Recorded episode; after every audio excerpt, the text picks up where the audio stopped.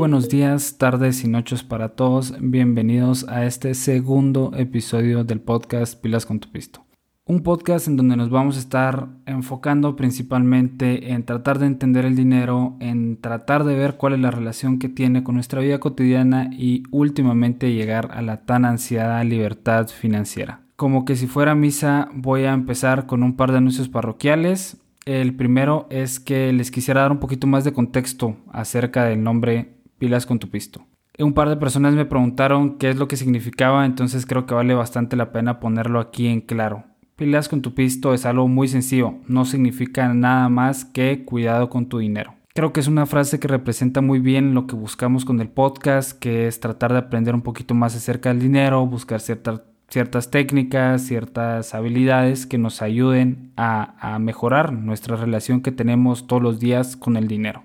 El segundo anuncio parroquial es que le quiero agradecer de todo corazón a todas estas personas que se tomaron el tiempo de escuchar el primer episodio y darme feedback. De verdad que se los agradezco muchísimo. Voy a poner en práctica todas las recomendaciones que me dieron y siempre dejo la puerta abierta para que lo sigan haciendo por favor, por favor, háganlo. Otro de los comentarios que me hicieron fue tener un canal claro de comunicación entre ustedes que escuchan el podcast y yo. Para poder lograrlo se me ocurre hacer un mail, el cual va a ser pilascontupisto.gmail.com en donde me pueden enviar cualquier duda que tengan, cualquier comentario, cualquier anécdota que quieran compartir. De esta manera voy a poder leerlos y si es alguna duda voy a tratar de ayudarlos, de contestarles lo más rápido posible a todos en general voy a tratar de responderles lo más rápido posible. Muchas gracias por escuchar estos anuncios parroquiales y vamos de lleno al tema de esta semana.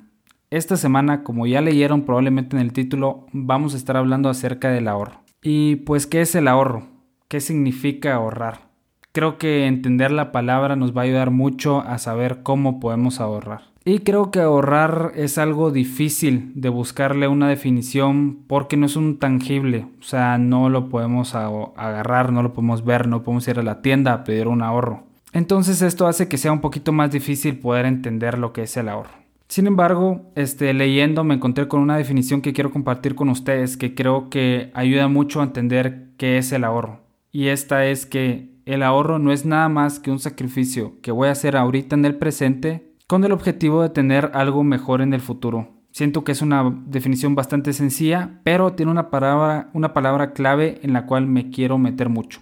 Y esta palabra clave es el objetivo. Voy a empezar contando una pequeña historia que creo que todos nos podemos relacionar. Y es que cuando somos pequeños nos dan dinero. Y este dinero lo que hacen nuestros papás o la idea que, que se nos da es que lo tenemos que guardar y guardar y guardar. Eventualmente va a llegar algo que querramos comprar y pues se compra no hay ningún problema porque ya teníamos un poco de dinero guardado y pues nos quedamos con esta idea, aun y cuando crecemos, de que lo único que tenemos que hacer es guardar, guardar, guardar, guardar. Eventualmente se nos va a presentar esta cosa que querramos comprar y pues el dinero está ahí y la vamos a poder comprar. Siento que esto funciona bastante bien para las cosas que son baratas, medianamente caras, desde un teléfono, una compu, ropa, un regalo para la novia. Sin embargo, siento que hay otras cosas que son un poquito más caras, como lo puede ser una casa, como lo puede ser un carro, como pueden ser vacaciones o el retiro incluso. Para estas cosas que son un poquito más caras necesitamos planeación y necesitamos algo más. Este algo más es el objetivo. De esta manera se une un poquito la historia que les había contado. Tampoco quiero irme por la tangente y decirle que si ahorran si no un objetivo está mal y que por favor no lo hagan y que no vale la pena. Para nada, para nada es esa mi intención. Lo que les trato de comunicar ahorita es que si tenemos un objetivo el ahorro va a ser un poquito más motivante, nos va a llenar y pues va a ser más sencillo.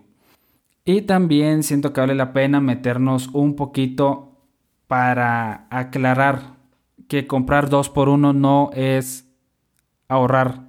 Eh, comprar con 20% de descuento tampoco es ahorrar. En todo caso, yo creo que esto puede ser comprar inteligente y que de hecho ni siquiera es tan inteligente, porque si nos ponemos a pensar, lo que buscan hacer los supermercados o las tiendas es que gastemos más dinero. Perfecto ejemplo de esto fue lo que me pasó el fin de semana pasado. Fui con mi mamá al super, compramos un jabón. Yo veo que el jabón está en 2 por 1 y le digo a mi mamá, pues llevémonos dos jabones. O sea, al cabo los jabones no se vencen y pues lo podemos dejar ahí. Lo que logró el supermercado es de que gastáramos más dinero y nosotros pues ahora tenemos un jabón que costó unitariamente un poquito menos, pero lo único que va a estar haciendo es agarrar polvo por un par de meses. Este es solo un pequeño ejemplo de estas trampas o trucos que hacen los supermercados y las tiendas para lograr que nosotros gastemos más dinero ahora en el futuro. Creo que en otro episodio vale mucho la pena meternos un poquito más a saber acerca de estas trampas, trucos, mañas que hacen los supermercados y las tiendas. Pero ahora regresemos un poquito al ahorro. Entonces podemos decir que el ahorro es alinear un esfuerzo hoy con un objetivo que está en el futuro. Y para entenderlo mejor nos vamos a plantear una situación de la vida real que creo que todas las personas nos hemos visto y que nos va a ilustrar perfectamente bien cómo es que un objetivo nos va a ayudar muchísimo. El ejemplo es el siguiente. Hagamos de cuenta de caso que estamos regresando al trabajo son las 9 de la noche, tuvimos un día bien complicado, juntas todo el día, ni siquiera almorzamos, el cliente se peleó con nosotros y para colmo había un montón de tráfico regresando a la casa. Cuando llegas, dejas las llaves ahí, te desinfectas las manos y te das cuenta que te estás muriendo de hambre. Lo que tenés son dos opciones claras. Puedes prepararte tu cena, unos deliciosos huevitos con jamón y un poco de frijol, o puedes abrir una aplicación o llamar y tener Mac. Al fin y al cabo, ambas opciones van a tardar más o menos lo mismo, una en lo que llega, la otra en lo que te lo preparas y al final vas a terminar lleno con las dos opciones. Sin embargo, algo que tenemos que saber es que comprar Mac es más caro que prepararme mis huevitos con jamón. Digamos que el menú que queremos, una triple bacon, nos va a costar 50 quetzales. Al final, la realidad es que estos 50 quetzales a la mayoría de nosotros no nos va a hacer ni más ricos ni más pobres pero sí va a significar algo, algo muy muy claro. Va a significar que vamos a estar 50 quetzales más lejos de llegar a nuestro objetivo de ahorro. Entonces es esta la razón por la cual tener un objetivo de ahorro nos ayuda muchísimo. Nos ayuda muchísimo a resistirnos a este impulso de gastar, a este impulso de satisfacción inmediata. Es muy, muy, muy importante tener el objetivo. Pero también hay que saber formular un objetivo, porque si yo digo, ah, lo que quiero es viajar por el mundo, quiero comprar un carro, quiero ahorrar para mi retiro. Realmente siento que esos no son objetivos, son más como deseos, cosas que yo quiero hacer y lograr. Entonces yo siento que los objetivos deben tener ciertas características. Y son 6-7 características las cuales vamos a hablar ahorita en el podcast. La primera de estas características es que el objetivo debe ser específico, lo más que se pueda. Para poder lograrlo necesita ser muy muy detallado. Y en el ambiente financiero cuando nos referimos a un objetivo específico nos referimos a que tenemos que saber cuál es el monto. Regresando un poquito a los ejemplos. Digamos que necesito 35 mil dólares para viajar por Europa o Asia durante 6 meses. O necesito 20 mil dólares para comprar un carro. De esta manera nuestro objetivo es un poquito más detallado y específico y nos ayuda a llegar hacia ese mismo objetivo. Segundo, siento que necesitamos ponerle una fecha límite a nuestro objetivo. ¿Cuándo es que quiero llegar a realizar lo que me propuse? Si no, lo que vamos a hacer es patear constantemente, constantemente perdón, nuestro objetivo para adelante. Decimos, no, mejor el otro año o el otro mes o cuando se termine la pandemia. Entonces, tener una fecha límite nos ayuda a delimitar este periodo de tiempo en el cual vamos a realizar el esfuerzo para, para ahorrar. Y estas dos variables nos llevan a la tercera, que es ver si nuestro objetivo es alcanzable. Porque fácilmente puedo decir, ¿saben qué? Me quiero comprar este carro nuevo de 20 mil dólares, pero lo que significa es que debo ahorrar 1.500 dólares por mes. Entonces lo primero que hago es me pregunto, ¿realmente puedo ahorrar 1.500 dólares por mes o es que está un poquito afuera de las capacidades de ahorro que yo tengo? Entonces vemos que ver si es alcanzable está en función del tiempo y del monto. El cuarto es un punto muy importante y a lo mejor va a sonar un poquito como autoayuda.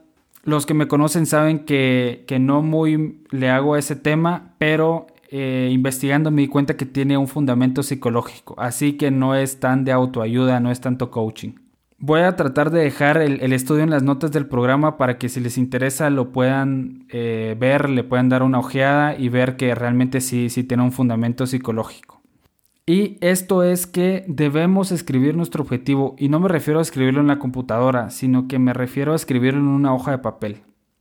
¿Y por qué funciona? Son dos razones principales. La primera es una que se llama almacenamiento externo y la segunda se llama codificación. El almacenamiento externo es como escribir nuestro objetivo en una hoja de papel nos ayuda a que esté en una ubicación específica. Yo en cualquier momento puedo levantarme y ver mi hoja de papel y saber cuál es mi objetivo y saber cuál es el monto y ver si lo puedo alcanzar. Esta hoja de papel yo me la puedo llevar al trabajo, se la puedo llevar a mi papá, se la puedo llevar a mi mamá y siempre va a estar la misma información almacenada en algo que no es solo mi cabeza. La segunda razón, la codificación, habla acerca de cómo funciona nuestro cerebro. Escribir nuestro objetivo con nuestro puño y letra hace que nuestro cerebro guarde esta información en la memoria de largo plazo. Por eso es que tantas veces nos decían en el colegio que hacer los resúmenes era mejor a mano. Entonces, en otras palabras, es mucho más probable que nos recordemos de este objetivo día a día si lo escribimos en una hoja de, de papel. De hecho, empezar este podcast fue uno de los objetivos que en algún momento me puse para el 2020. Me recuerdo que lo platiqué con un amigo y en algún momento lo escribí en un papel. Siento que empezamos un poquito tarde, pero pues acá estamos. El quinto punto es que logremos expresar nuestro objetivo en positivo. Y para poder entender esto vamos a ver un objetivo negativo. Digamos que, no sé, quiero dejar de ser deudor con el banco, quiero dejar de tener deudas. Esto suena como que si tener deudas con el banco fuera algo pésimo, algo malo, algo que me hace ver como el personaje malvado de la historia.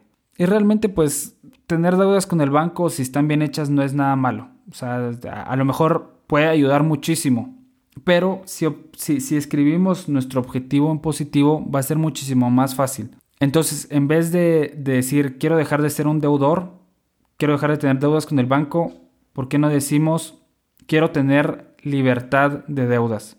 Siento que está escrito de una manera más linda y expresa mejor este sentimiento que tenemos. Vale un poquito más la pena luchar por él. El sexto punto, la sexta característica es que nuestro objetivo debe poder ser divisible. ¿Y por qué es que debe poder ser divisible? Es porque vamos a poder ver si estamos avanzando o no estamos avanzando. También me ayuda porque si en algún momento me atraso lo puedo compensar con el, con, no sé, el próximo mes o el próximo semestre. Entonces, en el ejemplo del carro, yo puedo dividir mi ahorro en pequeñas partes mensuales y voy a poder ir viendo si realmente voy cumpliendo con mis objetivos o no estoy cumpliendo con mis objetivos.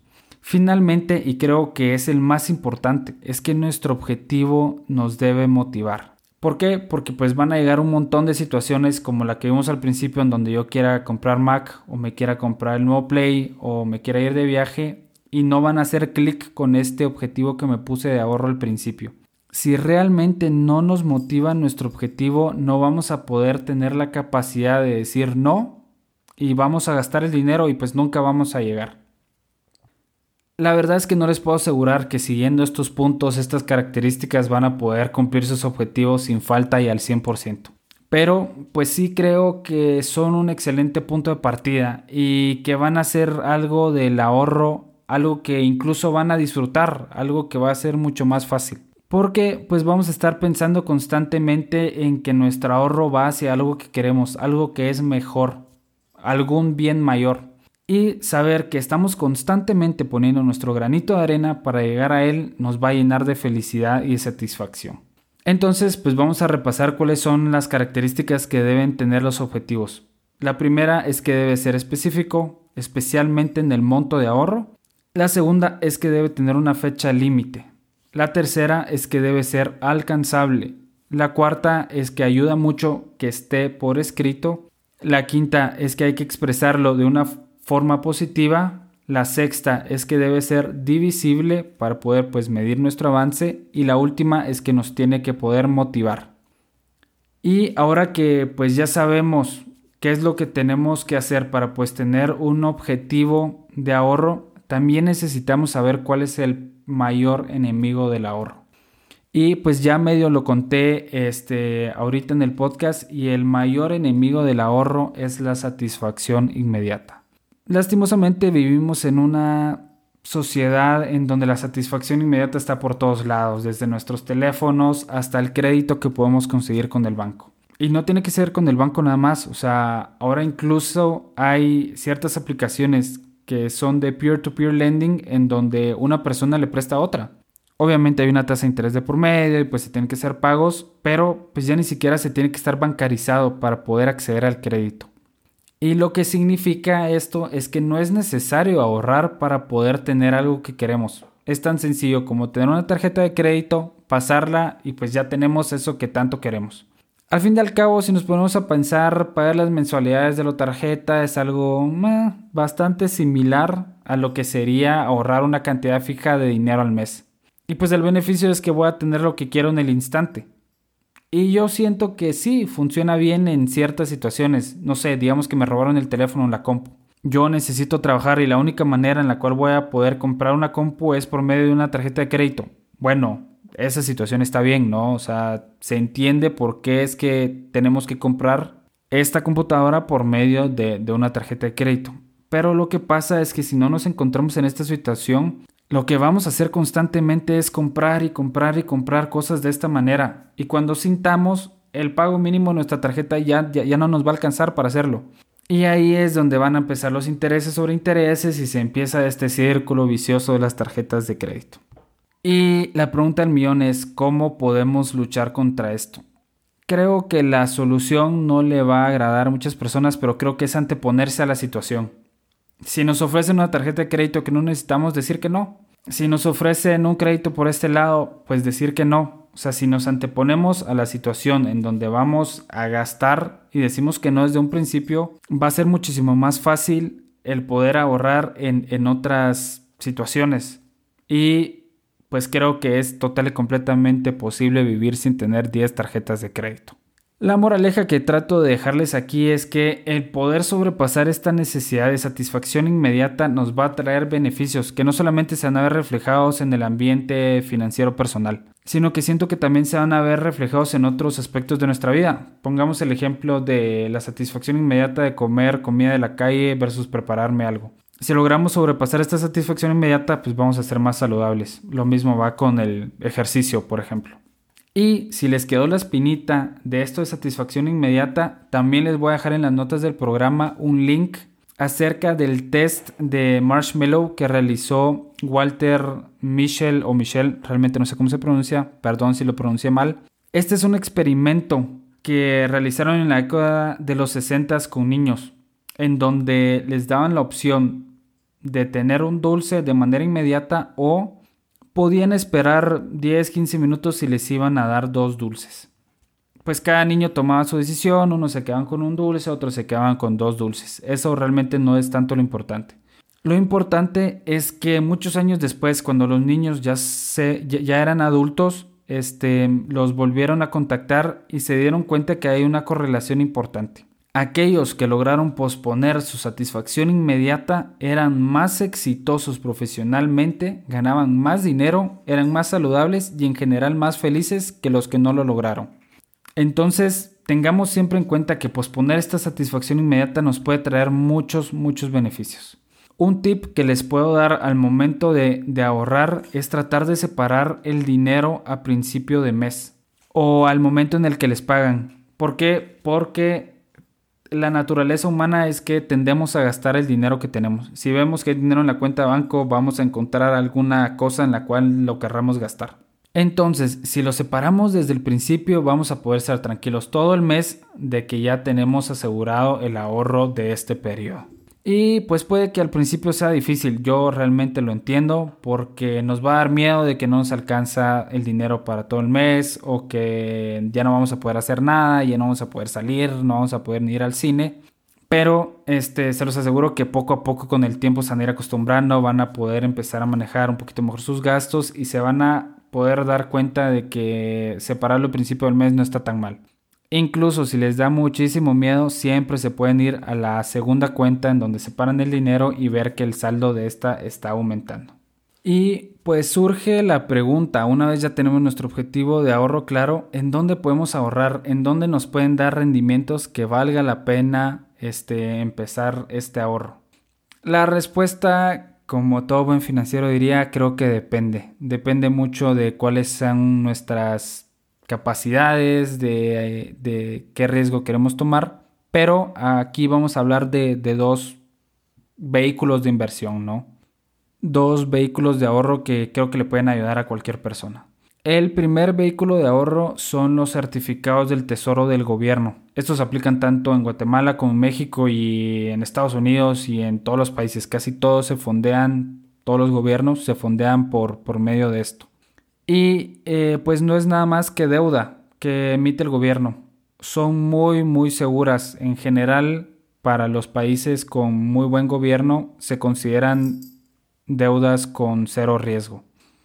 En Guatemala, para poder, invertir, eh, para poder invertir en los certificados del tesoro, necesitamos tener por lo menos un capital de 10 mil quetzales y después podemos ir ahorrando de mil en mil, 11 mil, 12 mil, 3 mil. Para poder hacerlo, tenemos que entrar a, un intermediario financiero, que en este caso todos los bancos lo tienen, y vamos a poder invertir. En México es un poquito más sencillo porque existe una página que se llama CETES Directos que te permite invertir en estos certificados del tesoro desde 100 pesos mexicanos. Y vamos a comparar un poquito. Este, en Guatemala, por ejemplo, te dan un rendimiento a un año del 6%, mientras que en México es del 4.5%. Otra de las diferencias principales es que en Guatemala estas inversiones no pagan ISR, que es el impuesto sobre la renta, que es un pedacito del dinero que te van a quitar por haber invertido y haber tenido rendimientos. En México sí te van a contar el ISR, entonces sí te lo van a quitar. Es muy importante mantenerlo en cuenta al momento de, de ahorrar, porque pues va a cambiar un poquito la tasa al final. Las otras opciones de las cuales se está hablando son los plazos fijos. En México se llaman pagarés bancarios. Como el mismo nombre lo dice, eh, es un periodo de tiempo en el cual uno entrega el dinero al banco, el banco le paga rendimientos cada cierto tiempo y pues va a variar mucho de banco a banco. Hay bancos en donde te puedes quedar 28 días, hay otros bancos en los que te piden el mínimo 5 años. Entonces hay que ir, preguntar y que les den una tabla, por favor pídanla, donde se vean todos los pagos que van a tener. Entonces que se los den lo más desglosado posible, pídanles que me digan cuánto me va a caer en mi cuenta, por favor, así, súper claro.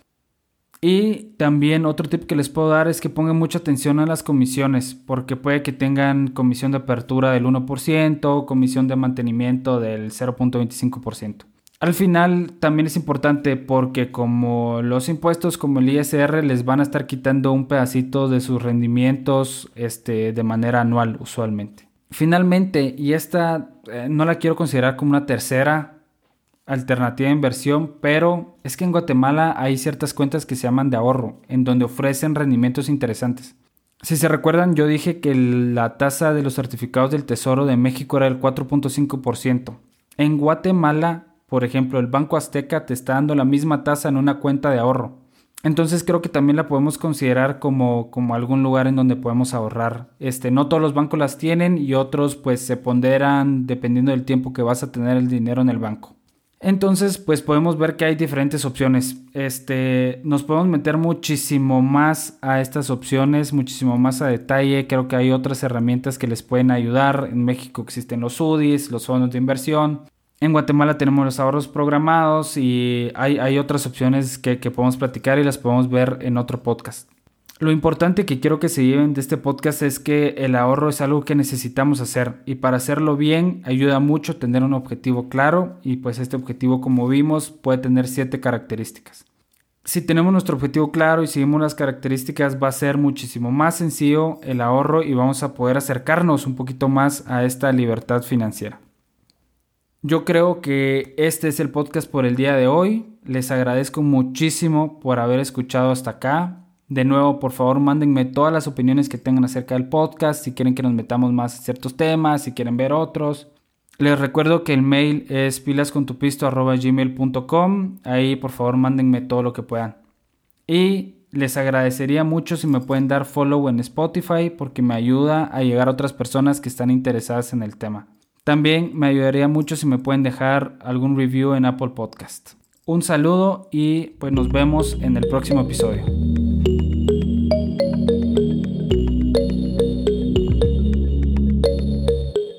Si llegaron hasta acá, de nuevo se los agradezco muchísimo y les pido una disculpa si escucharon un pequeño cascabel. Mi gato, muy interesado en las finanzas personales, nos estuvo acompañando en la grabación del podcast.